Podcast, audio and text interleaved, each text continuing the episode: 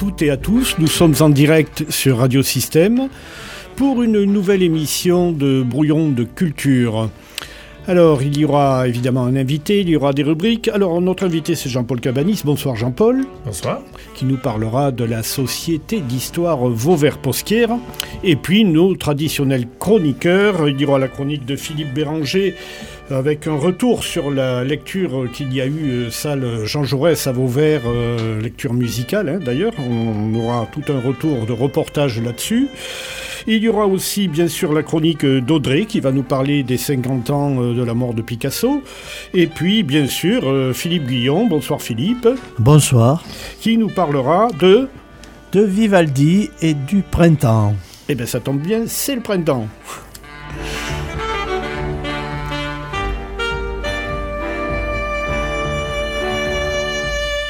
Alors, euh, Jean-Paul. Jean-Paul, tu es le président de la société d'histoire euh, Vauvert-Posquière. Alors, euh, bah déjà, c'est quoi cette, société d'histoire? Alors, c'est une société, une association qui a été créée il y a une trentaine d'années par les, les Vauverdois anciens, qui, a pour, qui avait pour but, qui a pour but de comment dire, vulgariser, transmettre, faire connaître l'histoire de notre ville, Vauvert et donc il s'appelait précédemment Posquière. D'accord. Donc cette société d'histoire donc s'occupe du patrimoine vauverdois, de l'histoire de Vauvert et de son patrimoine. Pour nous, c'est une partie intégrante de la culture, bien sûr, ce qui justifie totalement ta présence. Alors, tu es président depuis pas très longtemps, je crois. Tout à fait, depuis deux ans, puisque l'association était en sommeil pendant trois ans suite à, aux problèmes de santé de l'ancien président. Donc nous avons choisi à quelques-uns de la remettre en ordre de marche il y a, il y a deux ans. Alors on peut quand même dire deux mots de l'ancien président, c'était... Alain Telade. Alain Telade, voilà, hein, que tous les Vauverdois connaissent bien. Voilà, qui a édité, qui a écrit, qui a beaucoup fait pour l'histoire de Vauvert. Alors pourquoi Jean-Paul Cabanis euh, devient président de, la Société d'Histoire? Parce qu'au départ, tu, euh, es connu comme étant un viticulteur. Hein euh. oui, tout à fait. bon, je suis originaire de Vauvert et très soucieux de, du patrimoine, du terroir, de la culture locale.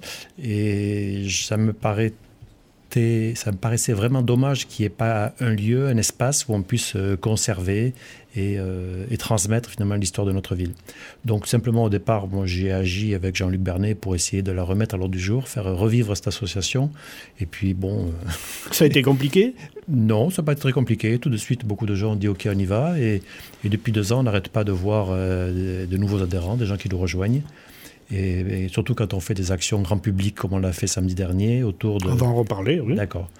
Donc euh, pas mal de Vauverdois sont très curieux de, découvrir l'histoire locale et ils nous rejoignent facilement. Donc non, ça fonctionne plutôt bien et le redémarrage est très sympathique. D'accord. C'est vrai qu'on constate toujours, que ce soit à Vauvert, mais même dans les villages alentours, euh, il y, a, une, envie de, connaître le passé, de s'intéresser au passé, de connaître l'histoire de, son village, de sa ville. Il y a toujours eu euh, chez les gens, en général, hein, euh, quel que soit leur âge, hein, d'ailleurs, cette curiosité. Donc, c'est un mot que tu as employé, il y a une curiosité.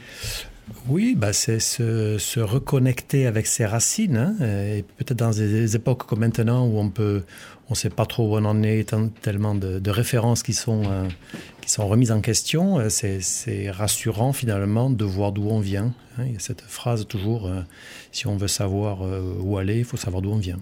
C'est une belle phrase.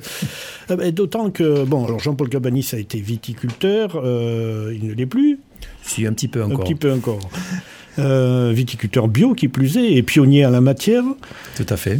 Et puisqu'on parle de patrimoine, euh, le, tu es connu pour être au MAS Madagascar, ce qui n'a pas manqué d'intriguer des, tas et des tas de gens. Moi, le premier, euh, le jour où je suis arrivé à Beauvoisin euh, pour y habiter, je suis monté sur le plateau et là, il y avait une borne au départ d'un chemin de terre, avait marqué Madagascar et une flèche. Tout à fait. Je me suis dit, c'est un truc incroyable, ça. c'est sur la liste en plein. Alors, tu habites à Madagascar, sur les costières. Qu'est-ce que c'est cette histoire? Alors, en deux mots, euh, le, le, lieu, depuis longtemps, était cadastré. On le trouve référence dans le, dans le compois moyenâgeux du nom Maokaska ou Maokausa, donc en patois, mal chaussé, mal coiffé. Et puis, à la fin du 19e siècle, lors de la colonisation de l'île de Madagascar, il y a une reine de Madagascar qui a été exilée par, par les Français qui était envoyé en Algérie et qui est Ranavalona 3 C'est ça. Je vois que tu connais bien l'histoire de Madagascar. et qui est passé quelques semaines ou quelques mois à Vauvert, accueilli par le maire de l'époque. Voilà. Et donc, depuis ce moment-là, la consonance Maokaska s'est transformée en Madagascar. Donc, c'est le lieu-dit qui s'appelle comme ça. C'est pas nous qui l'avons nommé. Moi-même, je suis jamais allé à Madagascar. Voilà. Donc, il y a quelque chose, euh, il y a un vrai lien avec le Madagascar. Et ça nous fait plaisir d'imaginer qu'il y a un peu cette, euh, comment on pourrait dire, cet esprit de la, du féminin euh, déraciné et quand même bienveillant qui tourne autour de notre masse. Et puis peut-être une note exotique en terre de bouvine, c'est plutôt pas mal. Voilà, tout à fait. Audrey vient de nous rejoindre. Bonsoir Audrey. Tu vas nous parler. Hein. Oui, mais il n'y a pas de souci, c'est pas encore, euh, c'est pas encore ton, moment. Alors, euh, le, siège de la Société d'Histoire se trouve où? Au Centre culturel Robert Gourdon.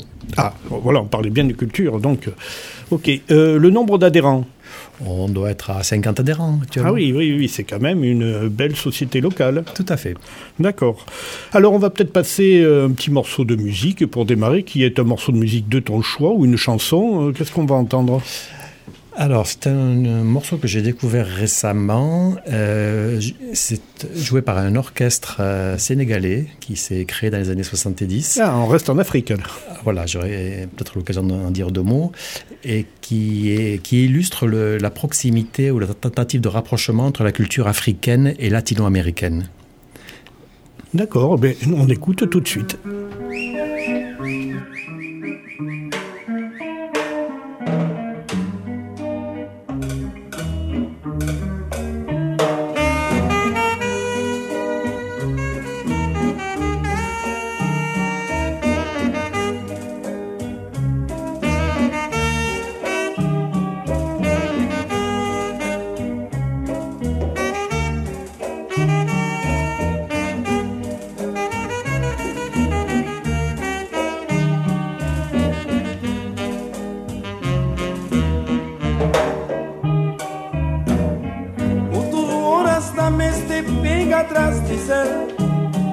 atrás dizendo que há consigo. Tudo honestamente se pega atrás de céu, atrás de céu, que há consigo. Que não se te engana nós, lua e de nós, lua e para nós.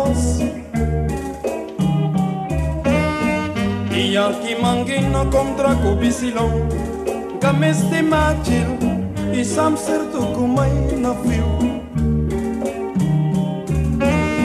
luto di ronda di marca chica cuspinamo bunda moya na son umayo suku Quando gata no yake yake chibirge Tu sopele como que así Lua nyokomo Quando gata no moyag yag chibirge Do sapale como gyasik Lua nyokomo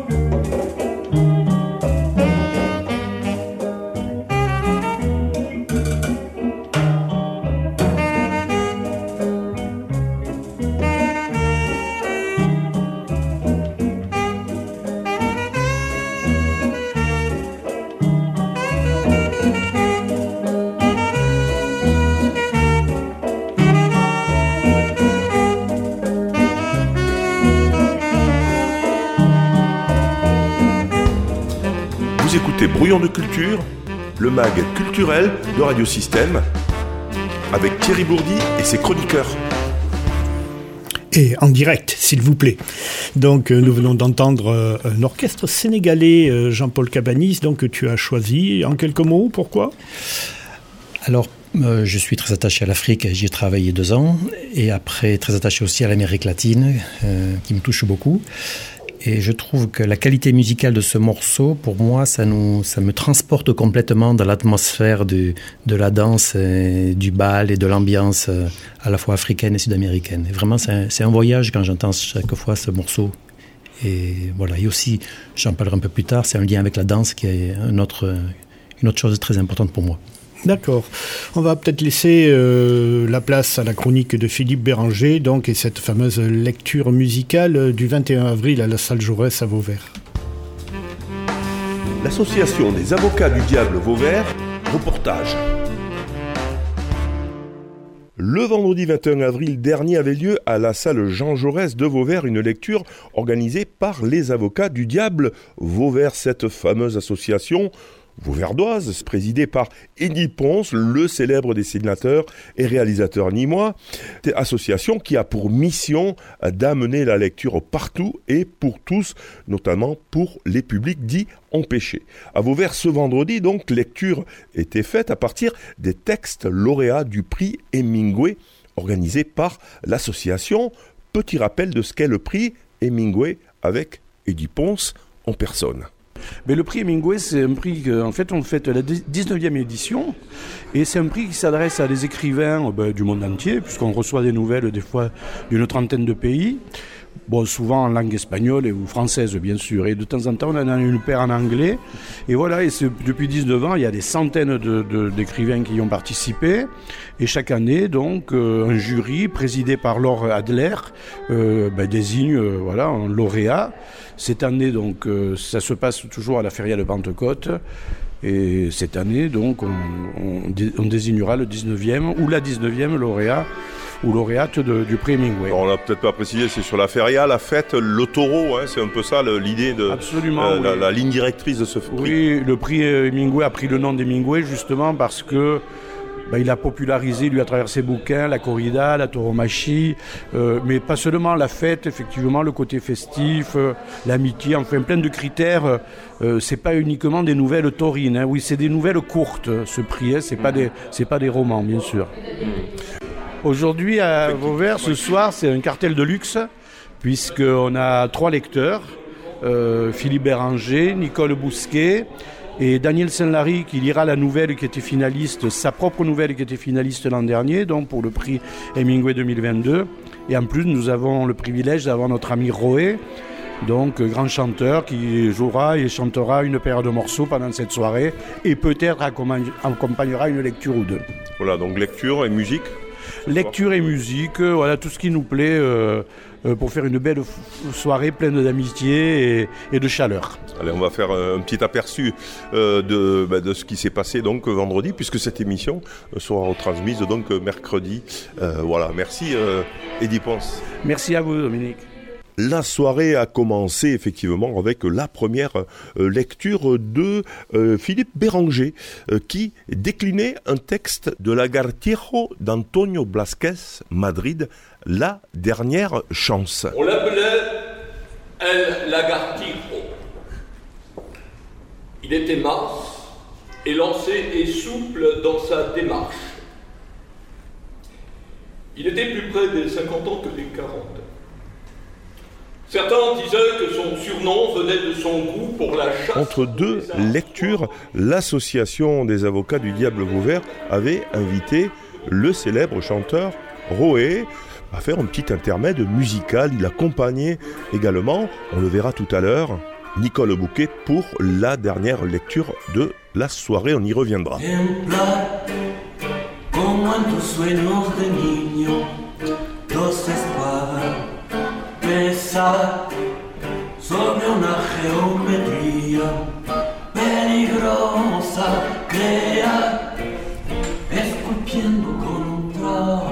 La deuxième lecture euh, de la soirée était réservée au Vauverdois Daniel Saint-Lary, qui lut la nouvelle finaliste, l'affaire Avispado, extrait. L'affaire Avispado. Il était bien 23h30 ce soir-là. Soudain, brisant le silence de sa chambre dans lequel la lecture a situé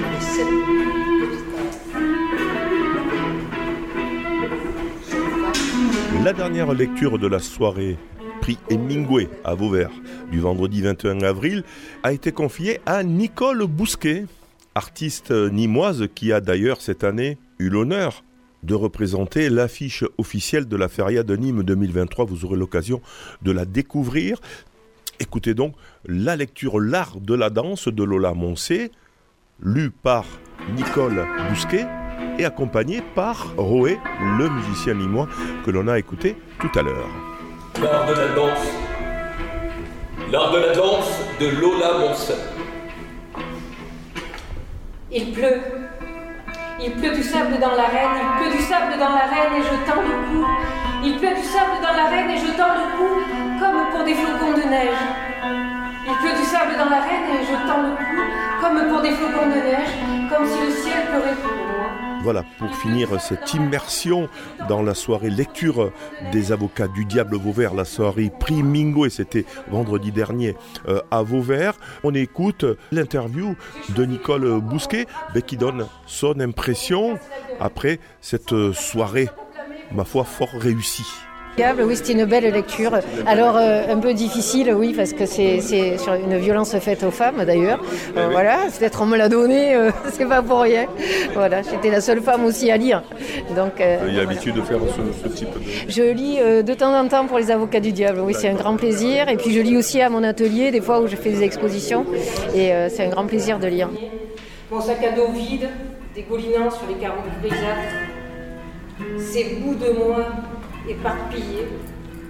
Reportage réalisé dans le cadre de l'émission Brouillon de culture, l'émission culturelle de Radio Système. Fureur et humiliation. Il avait attrapé mes yeux quelques secondes. Eh bien oui, merci Nicole Bousquet, merci Rouet, merci Dominique pour ce reportage. C'est comme si on y était. Revenons à notre invité, Jean-Paul Cabanis, donc euh, je rappelle qu'il est président de la Société d'histoire euh, Vauvert-Posquière. Alors Vauvert-Posquière, pourquoi Vauvert et Posquière déjà?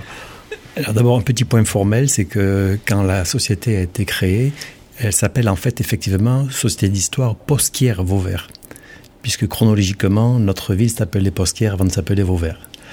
Voilà, donc c'est un rappel euh, par rapport à une histoire riche. Euh, donc il faut savoir que notre ville a été est très importante, a été joué un rôle important dans la culture juive, puisque donc des, des, écrits ont été ont été réalisés donc au niveau au moment du, du 12e et 13e siècle et font, font référence. Il semble qu'en Israël, le nom de Vauvert soit assez connu et assez répandu. Et alors pourquoi ça passe de, de Posquière à Vauvert? Alors peut-être que pour les détails historiques, il faudra voir les spécialistes de notre, de notre association. Euh, je ne saurais pas dire. D'accord. Toujours est-il que bah, euh, y avait en fait un, un quartier Vauvert, un quartier Posquière, et puis l'un a pris un peu le pas sur l'autre. Si j'ai bien compris, en gros, c'est une histoire comme ça. Oui, voilà, progressivement, ça, ça a évolué comme ça, et avec un intermédiaire par Valvert, qui est devenu après Vauvert. Oui. Voilà, et puis il y a cette fameuse rue des Juifs à Vauvert qui atteste bien de cette présence euh, très implantée, très forte. Tout à fait. Alors, euh, rue des Juifs, rue des Bonnets Carrés, et donc. Euh, et voilà. la place Rabat de Posquière. Voilà. Et donc, effectivement, une histoire très riche et euh, une bonne action, une, une, action particulièrement intéressante de la collectivité a été d'inaugurer il y a 4 ou 5 ans, donc un lieu de mémoire sur l'ancien cimetière juif qui est à côté de la maison de retraite L'Accueil, où une stèle a été posée. Et ce qui fait que nous avons euh, récemment maintenant des visiteurs qui viennent de tous les coins du monde visiter cette stèle et nous interrogent dessus et sont très honorés que Vauvert rappelle donc l'histoire de Vauvert. L'histoire des Juifs, pardon. L'histoire des Juifs à Vauvert, oui. Alors, ce qui est terrible à Vauvert, c'est que ça a été une ville très riche, donc on a bien compris au niveau de son histoire. Euh, il y avait un château, il y avait une grande église qui n'est plus en place du tout maintenant. Euh, il, y avait, euh, il y avait... Des hospices. Des hospices, oui, merci Philippe. il y avait plein de choses et il n'y a plus rien. Comment ça se fait qu'il n'y a quasiment plus rien? Euh, L'histoire est passée par là. Déjà, les, les, Juifs ont été chassés hors de France, je crois, au XIIIe siècle. Donc, ça a été une grosse perte pour la ville. Et puis après, il y a eu les guerres de religion, donc un peu plus tard, qui ont amené pas mal de destruction. Et puis, je pense que l'histoire passe par là. Euh, beaucoup de villes sont reconstruites sur elles-mêmes et des fois, les, parfois, les, les, murs, les pierres des, cités précédentes et des châteaux précédents servent à construire de nouvelles maisons. Et, et oui, mais c'est vrai qu'il y a quand même des villes qui conservent un petit peu, comme à Beaucaire ou à Saint-Gilles. Il, y a une magnifique abbatiale, il y a une maison romane quasiment intacte. Il y, a, quelques restes comme ça, il n'y en a pas beaucoup, c'est vrai. Alors qu'à Vauvert, à part la porte Saint-Louis, euh, il n'y a quasiment plus rien qui date du Moyen Âge. Tout à fait. Les- on, a- on peut avoir par-ci par-là un lento, un encadrement de fenêtre, hein, une, une gargouille dans, dans la rue euh, Voltaire. Mais effectivement, il reste très peu de choses. Mais heureusement, le- la mémoire est là et on arrive malgré tout à, à revivre l'histoire, le passé de Vauvert assez facilement. D'accord. Même au niveau de l'histoire euh, romaine ou autre, il n'y a pas grand-chose euh, là non plus. Pas que je sache, non, euh, sur les... On a fait des fouilles sur le jardin de l'Espérion, là, qui vient d'être ouvert récemment. Et effectivement, il y a des restes d'une de- d'une villa ou d'une ou d'une entreprise gallo-romaine, mais il ne reste pas grand-chose. Donc en fait, la Société d'Histoire s'est plutôt intéressée à une histoire plus récente, peut-être du coup, non? Oui, euh, parce qu'effectivement, l'histoire, c'est pas forcément ce qui est très ancien. Bien sûr. Et euh, à titre d'exemple, pendant l'hiver, nous avons organisé une conférence débat autour de l'urbanisme à Vauvert dans les années 50-60. Comment le, on va dire, le, le gros village vigneron qu'il était à la sortie de la guerre de 45 est devenu une petite ville dynamique et comment les, tout- toutes les habitations que nous avons autour de nous ici ont été construites, dans quelle fin et à quelle démarche. Donc voilà, c'était l'occasion euh, finalement de, de revenir sur l'histoire récente et aussi de partager, d'interroger, d'interviewer des acteurs, des habitants qui ont vécu cela et d'illustrer ça euh, voilà, avec la, la dynamique de la vie politique et sociale. D'accord. Qui décide de, des conférences, des actions et tout ça? Comment ça, ça se passe dans, dans cette Société d'Histoire? Ah bah c'est nous-mêmes qui faisons les propositions suivant la, comment dire, la disponibilité, la bonne volonté, la compétence des uns et des autres. Voilà, on avance euh, pas à pas et nous, sommes aussi, euh, nous accueillons toutes les bonnes idées et, toutes les bonnes participations. Et est-ce que vous disposez d'un fonds d'archives, euh, quelle que soit la forme, euh, écrit notamment, livres, documents? Alors, euh, depuis l'origine, oui, effectivement, il y a une série de livres qui, a été qui ont été écrits. Déjà, il y a tous les livres écrits par Émile Guigou, qui, servent, qui sont quand même des vraies références, et puis il y en a d'autres plus anciens. Et les dernières années, donc, euh, la Société d'Histoire a réalisé des bulletins. Je crois qu'il y en a six qui ont été faits, qui chaque fois traitent un sujet particulier, un sujet précis. Voilà, et ces bulletins sont toujours disponibles, sinon on les rééditera. Et donc l'idée, c'est de continuer à écrire des, quand, on, quand on peut mener une recherche et qu'on peut faire des découvertes sur l'histoire de façon précise, pouvoir l'écrire, le poser et pour le transmettre de la meilleure façon possible. Tout à fait. Et en parlant d'archives, justement, est-ce qu'il existe un fonds ancien ici à Vauvert? Pas à ma connaissance, hein, puisque donc euh, nous on a relancé la société d'histoire, on s'est rendu donc euh, et on a rencontré Alain Telade qui avait des problèmes de santé déjà à ce moment-là, et donc euh, on n'arrête pas de chercher, de récupérer des, des fonds d'archives à droite et à gauche. Et d'ailleurs je fais appel, puisque en particulier les livres de Guigou qui sont plus édités depuis longtemps, sont difficiles à trouver, et des fois si en vidant des les bibliothèques et des maisons de famille, on, vous retrouvez des, des livres de Guigou, d'Émile Guigou. Alors, on est preneur, on veut les récupérer pour les mettre à disposition de la collectivité. Ben oui, voilà, ben c'est une bonne chose. Hein. Vous voyez, la radio, ça sert aussi à ça. On peut euh, éventuellement faire appel à- aux, aux richesses locales insoupçonnées, et il y en a sans doute euh, de toutes sortes cachées dans les greniers, bien entendu. Alors, euh, ben on va peut-être donner la parole. Ou non, on va d'abord, avant de donner la parole à Audrey, on va peut-être écouter un, un petit bout de musique.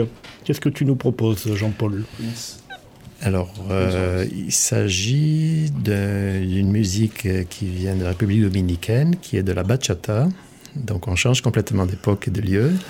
Et c'est très dansant, vous allez voir. Et voilà, personnellement, la, la danse est une passion et j'aime bien la partager.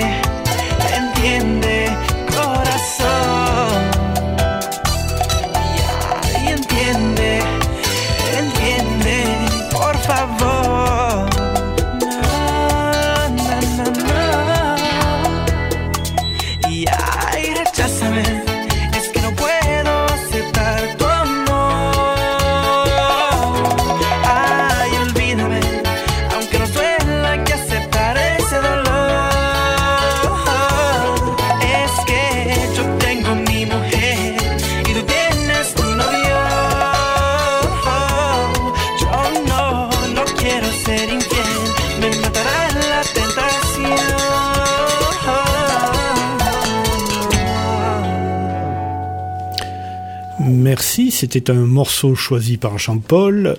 Je vais donner la parole à Audrey. Audrey va nous parler des 50 ans, euh, puisqu'on célèbre en ce moment les 50 ans de la mort de Picasso. Donc Audrey va nous parler de. Picasso. Eh oui, bien, je vais vous parler de Picasso aujourd'hui. Tout d'abord, bonsoir à tous, parce que si je dis pas bonsoir, ma mère, quand elle écoute la radio, elle dit que je suis mal polie et qu'elle m'a pas élevée comme ça. Donc, je vous dis tous bonsoir. Donc, effectivement, je vais vous parler de Picasso, puisque 2023 est l'année de commémoration des 50 ans de la mort de Picasso. On parle de célébrer Picasso, musée parisien qui porte son nom. Sur le site internet du ministère de la Culture, on parle d'année événement. On célèbre l'œuvre de l'artiste dans tous les pays, de New York à Malaga, en passant par Antibes.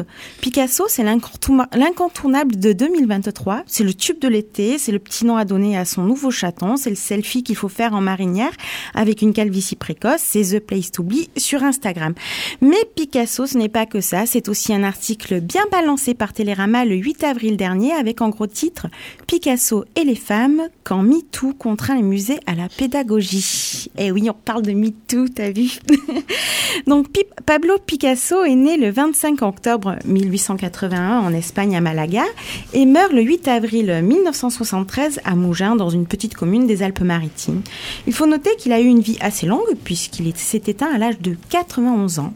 Picasso est un des artistes majeurs du mouvement cubiste avec Georges Braque, un mouvement qui a libéré la peinture vers l'abstraction. Il produira près de 50 000 œuvres, dont 1885 peintures, 1228 sculptures, 2880 céramiques, 7089 dessins, 342 tapisseries, 30 000 estampes et remplira plus de 150 carnets. C'est titanesque.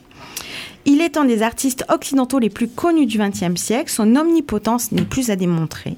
D'ailleurs, qui n'a pas vu ne serait-ce qu'une reproduction des fameuses Demoiselles d'Avignon, peinture dont il existe plusieurs versions et visible au MoMA à New York, qui n'a jamais étudié à l'école la fameuse toile Guernica de 1937, retraçant un moment historique de la guerre civile espagnole. On ne remettra pas en doute le génie de l'artiste, mais comme d'autres l'ont fait avant moi, je souhaiterais aujourd'hui vous poser une question. Faut-il séparer l'homme de l'artiste? Ce n'est pas un secret, Picasso était un homme violent et quand on lit Vivre avec Picasso, l'ouvrage écrit par la femme artiste et compagne de cet homme qui lui a dit non, Françoise Gilou, ou bien encore Picasso, le Minotaure de Sophie Chauveau, qui est une journaliste qui au départ adorait véritablement Picasso, mais qui dépeint un tableau de cet homme, mais hideux, on a juste envie de plagier Julie Bozac, réalisatrice du podcast Vénus s'épilait-elle la chatte, et traiter notre artiste d'ordure, tout simplement. Au-delà du mouvement MeToo et des revendications féministes de notre époque, on ne peut avec un peu de bon sens que désacraliser cet artiste égocentrique qui, à la fin de sa vie, se voyait lui-même comme un demi-dieu. Alors, peut-on différencier l'artiste de l'homme, le génie de l'auteur de violence, ou finalement est-ce un tout? Je vous pose la question, réfléchissez, réfléchissez donc. L'histoire de Picasso, c'est l'histoire d'un artiste pour lequel on a tous accepté, tout accepté sous prétexte qu'il avait ce statut de génie qui le rendait intouchable. Les valeurs de virilité et de misogynie et de destruction de Picasso, on les retrouve autant dans sa vie privée que dans son art. Au nom de l'art, Picasso justifiera tout. Pour la colombe de paix qu'il dessinera en 1949, l'année de, naissance de sa fille Paloma, il dira Pour faire une colombe, il faut lui tordre le cou. Pour lui, tout acte de création relève d'un acte de destruction. C'est un homme qui se sentait exister dans la provocation, dans ce côté destructeur. Pourtant, dans sa peinture, on y retrouve des sujets qui touchent au sensoriel, à la nature, chose pour laquelle il dira Il faut bien que la nature existe pour pouvoir la violer. D'ailleurs, puisqu'on parle de viol, Marie-Thérèse Walter, qui fut sa muse, sa compagne et une des mères de ses enfants, dira dans une interview D'abord, Picasso violait la femme et ensuite on travaillait. Elle restait là, lasse sur un divan pendant que lui la peignait. Cette femme qu'il a rencontrée quand elle n'avait que 17 ans dans la rue et qui peignait nue fut un de ses objets de désir qu'il retranscrit dans son œuvre, à tel point que lorsque Picasso créa la figure emblématique du Minotaure, qui est sa propre représentation, il fera de cette bête féroce une bête qui violera, qui violera les femmes, dont certaines auront les traits de Marie-Thérèse. Il disait aimer les femmes, mais en tout temps, il disait Dans la vie, il y a deux sortes de femmes, les paillassons et les muses. Sa petite fille raconte que ce dernier assujettissait les femmes à sa sexualité animale, il les matait, il les ingérait et les écrasait sur la toile. Des femmes, il en a eu sept, sept qui ont véritablement compté, quatre enfants et huit petits-enfants. Tous ont subi la fièvre Picasso et à sa mort, tous se sont décomposés avec lui, n'ayant pas pas écrit de testament, chacune d'entre eux et chacun d'entre eux fit les frais d'un dramatique héritage. Picasso, c'est le symbole du mal dominant, protégé par un système patriarcal. On y revient toujours, mais finalement, c'est toujours d'actualité. Euh, il est entouré d'hommes qu'il adule, pour qui il est inspirant. Paul Éluard ira jusqu'à lui prêter sa femme, Nuche, sans lui demander son avis pour plaire à Picasso. Sur le temps de l'humour, il dénigrera Braque, il l'appellera Madame Picasso, se positionnant comme l'inventeur du cubisme face à lui aux yeux de tous. Il écrase les plus faibles, les plus simples, les plus fragiles d'une main dite virile. Mais qu'est-ce que la virilité finalement? Il a du succès dans l'art féminin. Ce, n'est qu'auprès des artistes féministes comme Orlan qui déconstruisent des portraits de femmes réalisés par Picasso dans sa série les, les femmes qui pleurent sont en colère. Elle interroge le statut du corps soumis aux pressions politico-sociales et dans ce travail, elle explore des peintures et dessins datant de la fin des années 30. Euh, sont des, représentations des figures éplorées en réaction à la guerre d'Espagne. Ces visages sont souvent inspirés par le visage de Dora Maar, photographe et ex-compagne du peintre. Faut-il voir ces œuvres comme la marque d'une emprise sur ses compagnes et sur les personnes ayant une sensibilité différente de la sienne, ou bien plutôt sur une thématique de la souffrance et de la violence du monde comme la guerre en Espagne? L'expression d'une part biographique est indéniable dans le travail des artistes, dans leur façon de percevoir et concevoir le monde dans lequel ils vivent. Toutefois, cette série photographique d'Orlan interroge la postérité de l'artiste et sa légitimité face aux actes qu'il a commis. Aujourd'hui, nous ne pouvons pas faire comme s'il ne s'était rien passé dans l'histoire, comme si Rodin n'avait pas abusé du talent de Camille Claudel. On ne peut plus cacher que l'on doit le clair-obscur à Artemisia Gentileschi plutôt qu'à Le Caravage. On ne doit plus cacher les œuvres de Berthe Morisot derrière des Renoirs ou des Monet. L'histoire, et notamment l'histoire de l'art, n'est pas neutre. Et, l'on peut encore corriger le tir en, en contextualisant les œuvres d'artistes trop idéalisés, comme Picasso, et en recontextualisant les mécanismes pervers de domination. Parce que comme Claude de Lévesque, artiste plasticien faisant partie de la scène contemporaine française, qui a commis des agressions sexuelles sur des mineurs et dont les faits ont été relatés depuis 2019, dont le travail finalement reflète ces actes, si ces crimes sont tout à fait incontestables, qu'en est-il de Picasso? Si vous, allez vo- si vous allez visiter une des nombreuses expositions Picasso cette année, n'oubliez pas de vous poser la question. En attendant, ne manquez pas l'exposition de l'artiste Jacques Paris qu'on a fini d'accrocher aujourd'hui à l'espace euh, culture Jean Jaurès à Vauvert. Il rit de se voir si beau dans leur miroir à partir du demi et jusqu'au 1er juillet. Et rendez-vous le 2 juin à 18h30 pour une rencontre avec l'artiste autour du verre de l'amitié. Merci Audrey. Et bien voilà qui nous éclaire un petit peu euh, sur peut-être euh, certains, certains pans quelque peu cachés euh, du grand artiste. Du grand artiste, comme on dit. Voilà. Eh bien oui, toute vérité n'est pas toujours bonne à dire, mais Effectivement. n'empêche que. Quand c'est là, c'est là. Ok. Merci Audrey. Nous continuons avec euh, Jean-Paul. Jean-Paul, Picasso, ça t'inspire tout quoi? La peinture en général et Picasso en particulier? Ah oui, je suis très sensible à- aux arts plastiques, bien sûr. Euh, Ma mère a beaucoup euh, elle-même peint et créé, Mhm. euh, la mère de mes enfants aussi. Donc bien sûr, je suis sensible à ça. Oui, et puis il vient à toutes les expos. Je suis suivi. Donc oui, oui, je suis très sensible à ça, bien sûr. Effectivement, le côté, sauf dans tous les arts, quand la provocation prend le dessus sur le, comment dire, su- sur la, sur l'expression de la sensibilité, euh, voilà, la provocation me, me touche moins et m'attriste souvent. Merci. Alors, on continue à parler de cette société d'histoire, Vauvert-Posquière. Donc, il y a eu, maintenant que tu es le nouveau président, euh, des actions menées. Est-ce que tu peux nous dire un peu ce qui a été fait depuis que tu es là euh, Qu'est-ce qui se passe euh, Qu'est-ce qui a... Eu lieu et comment les peut-être les Vauverdois ont réagi comment ça se passe? Alors, euh, nous avons fait. Bon, nous faisons régulièrement des, des recherches par petits groupes. Par exemple, il y a un groupe qui travaille sur euh, l'odonymie, qui est Enchanté, moi c'est Thierry. la science donc, qui euh, essaie de déterminer, c'est de comprendre l'origine des noms de rues. D'accord. Voilà. Et bon, après, euh, voilà, il y, a- plusieurs groupes qui s'intéressent à divers sujets. Donc, un groupe qui s'intéressait à l'urbanisme et donc leur, euh, la concrétisation de leur travail, ça a été la conférence débat qui a eu lieu cet hiver sur l'urbanisation de Vauvert dans les années 50-60. Il y a des présentations plus grand public. Nous avons fait une conférence sur l'histoire juive l'année dernière en faisant venir une personnalité juive de Montpellier avec un exposé très intéressant et des choses encore plus grand public pour vulgariser avec donc notre un de nos participants et administrateurs, France Julien, qui a animé par deux fois, on va dire, des balades patrimoniales. Donc euh, une première qui a eu lieu cet hiver, qui s'appelait Au fil de l'eau et qui s'appuyait sur l'histoire des, fontaines de Vauvert et qui permet de retracer vraiment un passé vraiment passionnant.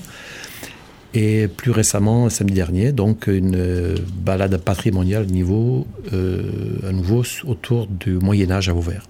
Voilà, qui a été suivi par une cinquantaine de participants euh, et qui ont été apparemment assez satisfaits. Dont Philippe Guyon. Dont Philippe Guyon qui est Tout avec fait. nous. C'était très très intéressant. D'accord. C'est confirmé. Voilà, bon, donc nous sommes un petit groupe de. Il a pas d'érudits comme peut-être pouvait l'être Alain Telade et Émile Guigou. Nous sommes des Vauverdois euh, de base, pas forcément d'origine d'ailleurs, et avec porté par le désir de faire partager euh, nos racines. hein. Et peut-être une perspective que j'aimerais bien développer si j'en ai le temps, ça sera de, de voir comment on peut s'adresser davantage aux jeunes et comment faire euh, toucher les jeunes avec l'histoire euh, et nos racines locales. C'est le grand problème déjà de beaucoup de sociétés d'histoire euh, dans- un peu partout, hein, et à Vauvert évidemment aussi. Et c'est vrai qu'il ne devait pas y avoir énormément de jeunes dans la balade patrimoniale à laquelle tu as assisté, Philippe, j'imagine. Non, mais il y avait quelques couples de, jeunes, jeunes couples. personnes, oui, qui n'étaient pas forcément des gens, je pense, de Vauvert et qui avaient envie peut-être de connaître un peu mieux l'histoire de, Mhm. de notre ville, de notre village. Et alors, qu'est-ce qu'il faudrait faire pour attirer ces jeunes? Mhm. Il faudrait que nous-mêmes nous mettions plus de, temps, d'énergie, de moyens pour aller rencontrer les jeunes dans les lieux où ils sont, à savoir euh, le collège, les lycées, euh, les écoles, et peut-être faire des actions vraiment euh, ciblées pour les jeunes. Bon, ceci dit, pour l'instant, nos moyens euh, humains sont limités. Nous, nous commençons euh, doucement à faire ce que nous savons faire. Alors moi j'ai assisté à, une, des- à la conférence là sur l'urbanisation. Il y a- il y a- là, tu as parlé d'une cinquantaine de personnes. À la conférence sur l'urbanisation, c'était pas loin d'être une cinquantaine aussi. hein. donc il y a quand- il y, a quand même euh, un engouement et un public, de fait, quel que Ah. soit l'âge. Bien sûr, oui, oui, tout à fait. Il n'y a pas de doute là-dessus. hein. Euh, euh, L'intérêt y est dans la population. Je pense que la plupart d'entre nous sommes soucieux de savoir d'où nous venons et qu'est-ce qui s'est passé avant et, de percevoir, de toucher la richesse de notre milieu. Oui, bien sûr. Et ce qui est intéressant, c'est que ces gens qui viennent, par exemple, aux conférences, sont eux-mêmes contributeurs. Ils vont, ils vont apporter des. Il y, a, il y a toujours un petit débat après où il y a chacun qui va dire euh, Ah oui, mais moi, j'ai connu un tel ou il s'est passé ça ou j'ai ça. tel. Ça, c'est intéressant aussi, j'imagine. Tout à fait. Et alors c'est aussi une- quelque chose qui me paraît important, c'est que, que l'histoire locale ne soit pas, euh, comment dire, euh, euh, un cumul de, connaissances pour des spécialistes, mais que ce soit vraiment participatif. Et cette idée aussi, c'est d'inscrire, de, noter, de retenir, au moyen d'interviews, euh, par des vidéos, des témoignages de gens qui sont maintenant âgés, qui vont disparaître, pour éviter de perdre des témoignages euh, importants sur la vie de Vauvert. Donc oui, oui, je pense qu'il y a un vrai engouement pour ça et je suis heureux que du développement de notre société. Alors, comment ça se passe? Il y a un bureau, il y a.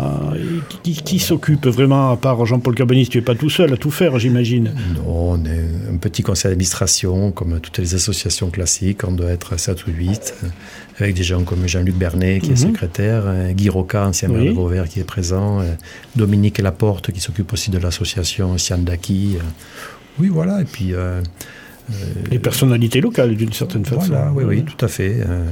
Euh, je ne peux pas citer tout le monde, mais voilà, un, un ensemble de, de- de gens de bonne volonté euh, qui œuvrent à leur niveau, selon leurs compétences et leur temps disponible. Encore une petite musique euh, de ton choix. Euh, tu, as, tu as des goûts euh, assez exotiques quand même. Hein, en- Ah oui, tout à fait. Mais oui. tu aimes le classique aussi, des choses comme ça, je crois. Ah oui, j'a- j'adore la musique. Et vous allez voir, le troisième morceau que j'ai choisi, c'est de la musique dansante. Alors j'en dis deux mots. Bien sûr. après. Volontiers. Donc il s'agit du tango, du tango argentin. Donc avec le musicien euh, Francisco Canaro. Et, alors le- la danse pour moi d'une manière générale, c'est une façon de pour moi de, de jouer la musique avec son corps, donc de participer à la musique, n'étant pas musicien moi-même. Et il y a la notion de connexion, connexion avec la musique, mais connexion aussi à deux, puisque pour la plupart ce sont des danses de couple. Donc allons-y pour El Adios de Francisco Canaro.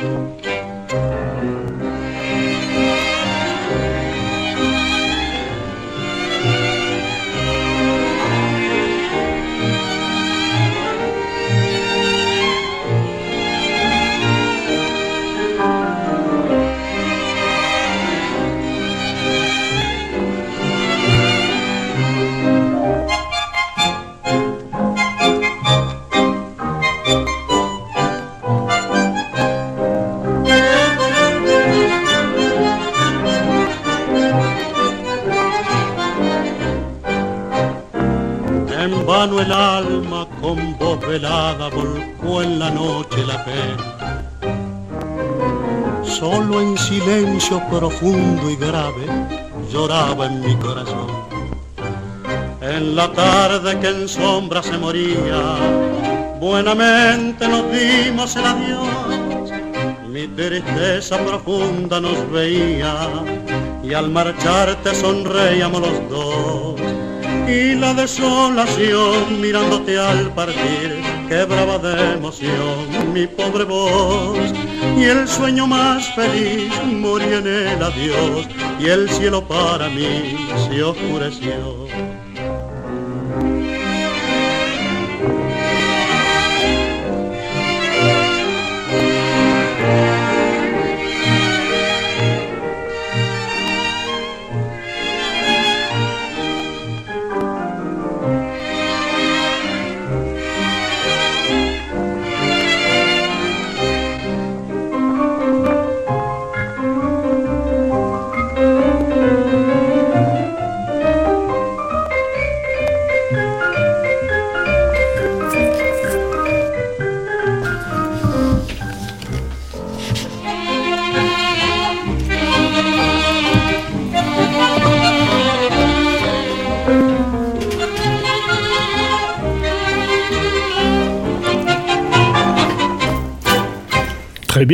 Je suppose que toi-même tu danses le tango. non? Oui, bien sûr. Bon, on ne pourra pas vous faire une démonstration à la radio et c'est bien dommage. Je laisse la parole à Philippe.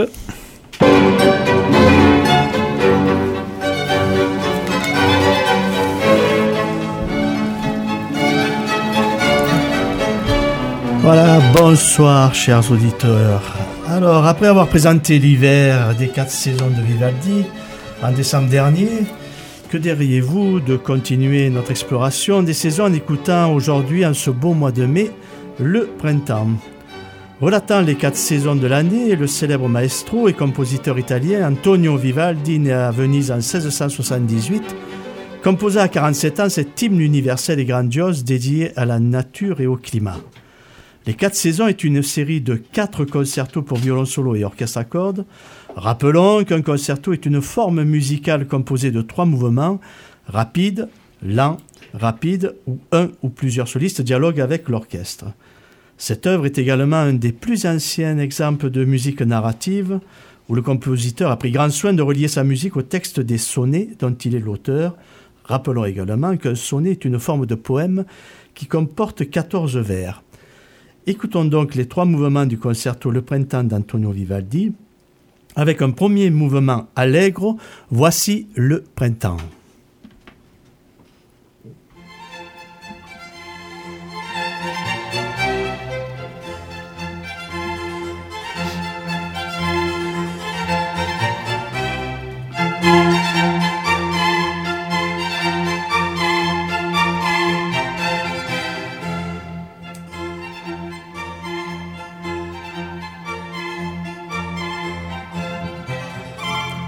Tandis que les oiseaux en fête saluent de leur chant joyeux.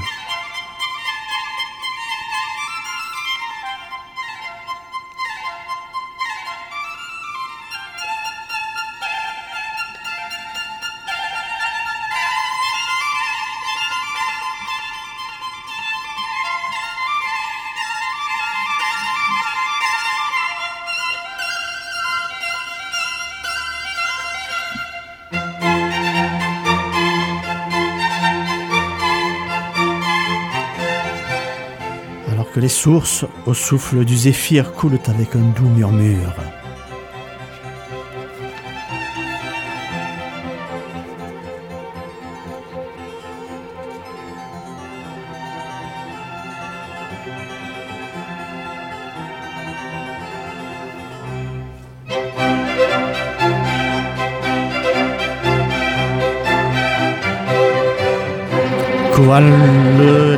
Noir manteau de nuages arrivent les éclairs et le tonnerre.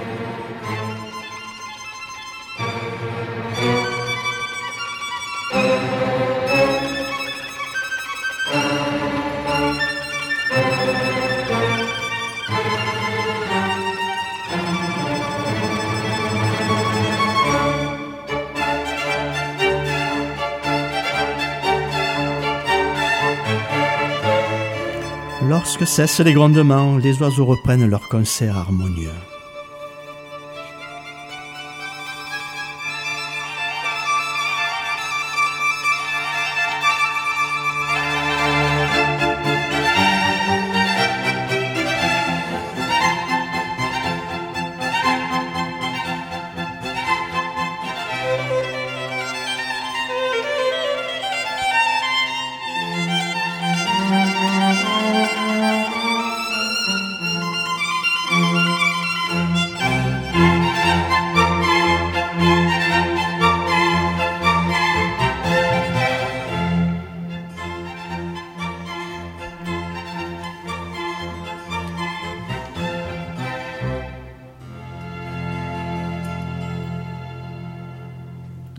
Alors, nous allons passer maintenant au deuxième mouvement, largo, mouvement lent. Le sonnet nous dit Puis sur le joli pré fleuri, au charmant murmure du feuillage, le chevrier sommeille, son fidèle chien à côté de lui.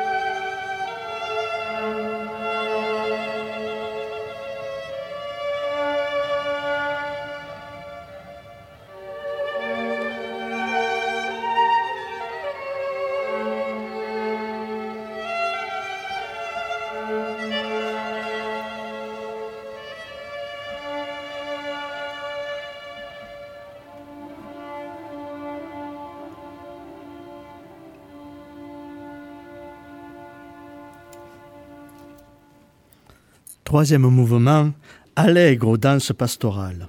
Au son de la musette rustique, danse nymphe et dans l'aimable demeure du printemps qui paraît dans toute sa splendeur.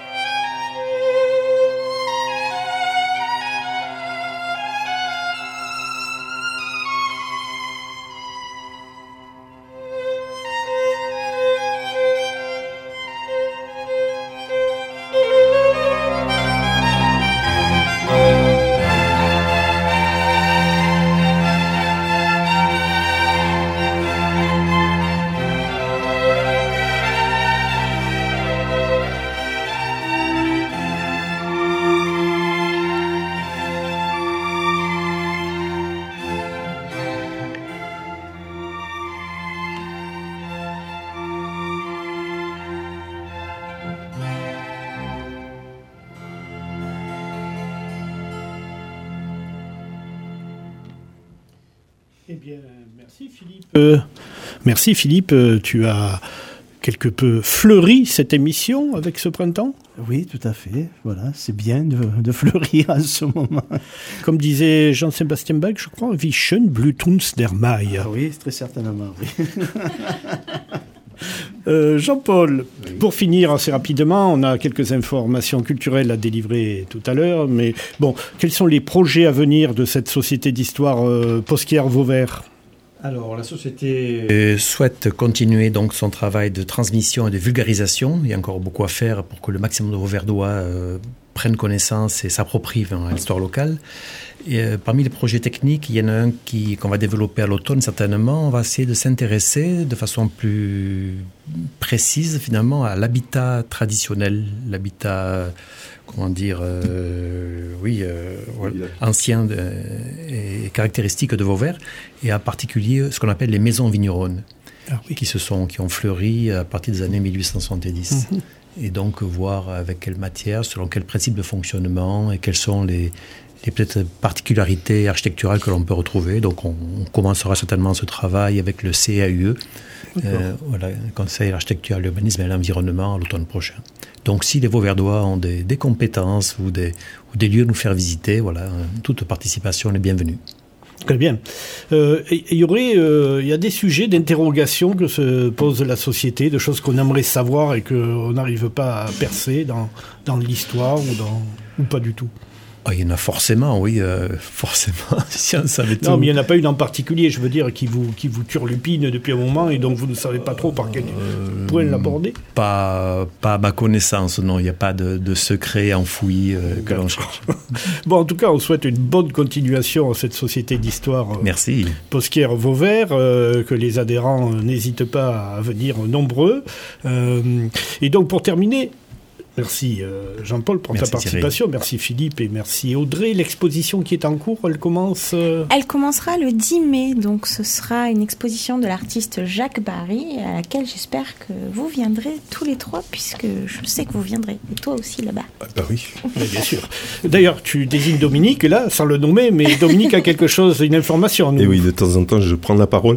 Juste, ben, tiens, euh, nos amis de Nage et Solorgue de la compagnie des 100 têtes euh, organisent ce week-end, le du vendredi au dimanche, le festival de spectacle vivant, euh, scène de mai nage bon ouais c'est euh, mai oui, le mois de mai nage, et ouais. ça se passe à nage tu l'as compris.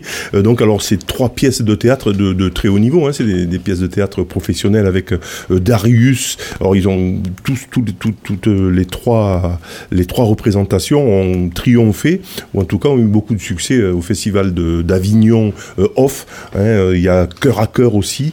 Il y a également Victor Hugo hein, un géant dans un siècle avec Pierre Jouvencel, le Nîmois, qui était déjà venu à la radio. Et euh, donc voilà, il y a des spectacles pendant tout le week-end. Il y a aussi donc du gospel, un concert de gospel le samedi à 20h30. Euh, il y a du théâtre tout public aussi avec des jeunes qui viennent faire euh, des représentations. Bref, c'est la troisième édition. Il y a beaucoup de convivialité et c'est du vendredi au dimanche 7. C'est pas très cher si on veut participer à tous les spectacles. C'est à peu près une 35 euros pour le week-end avec des, des pièces de, de niveau professionnel. Donc c'est Nage et Solorgue, euh, la troisième édition de scène de ménage, et c'est la compagnie des 100 têtes qui l'organise. Merci Dominique.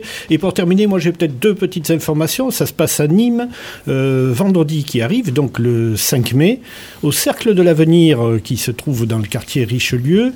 On parlait d'Eddie Ponce tout à l'heure, donc Eddie Ponce présente ses trois courts-métrages tauromachiques, entre guillemets, qu'il a réalisés il y a un certain temps et dont j'ai fait les images et le montage oui. de l'un des trois. c'est de partout. bon, en tout cas, c'est des, des, des courts-métrages assez rigolos, euh, assez, assez dingues.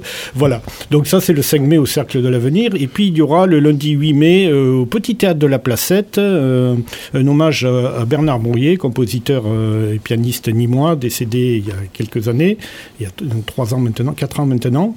Voilà, avec projection de films que j'ai eu l'honneur, le plaisir de réaliser, consacré à Bernard. Mourier, et puis de la chanson avec Marc Simon et du piano avec Cédric Bambagiotti, chanson avec Marc Simon et Pascal Barandon.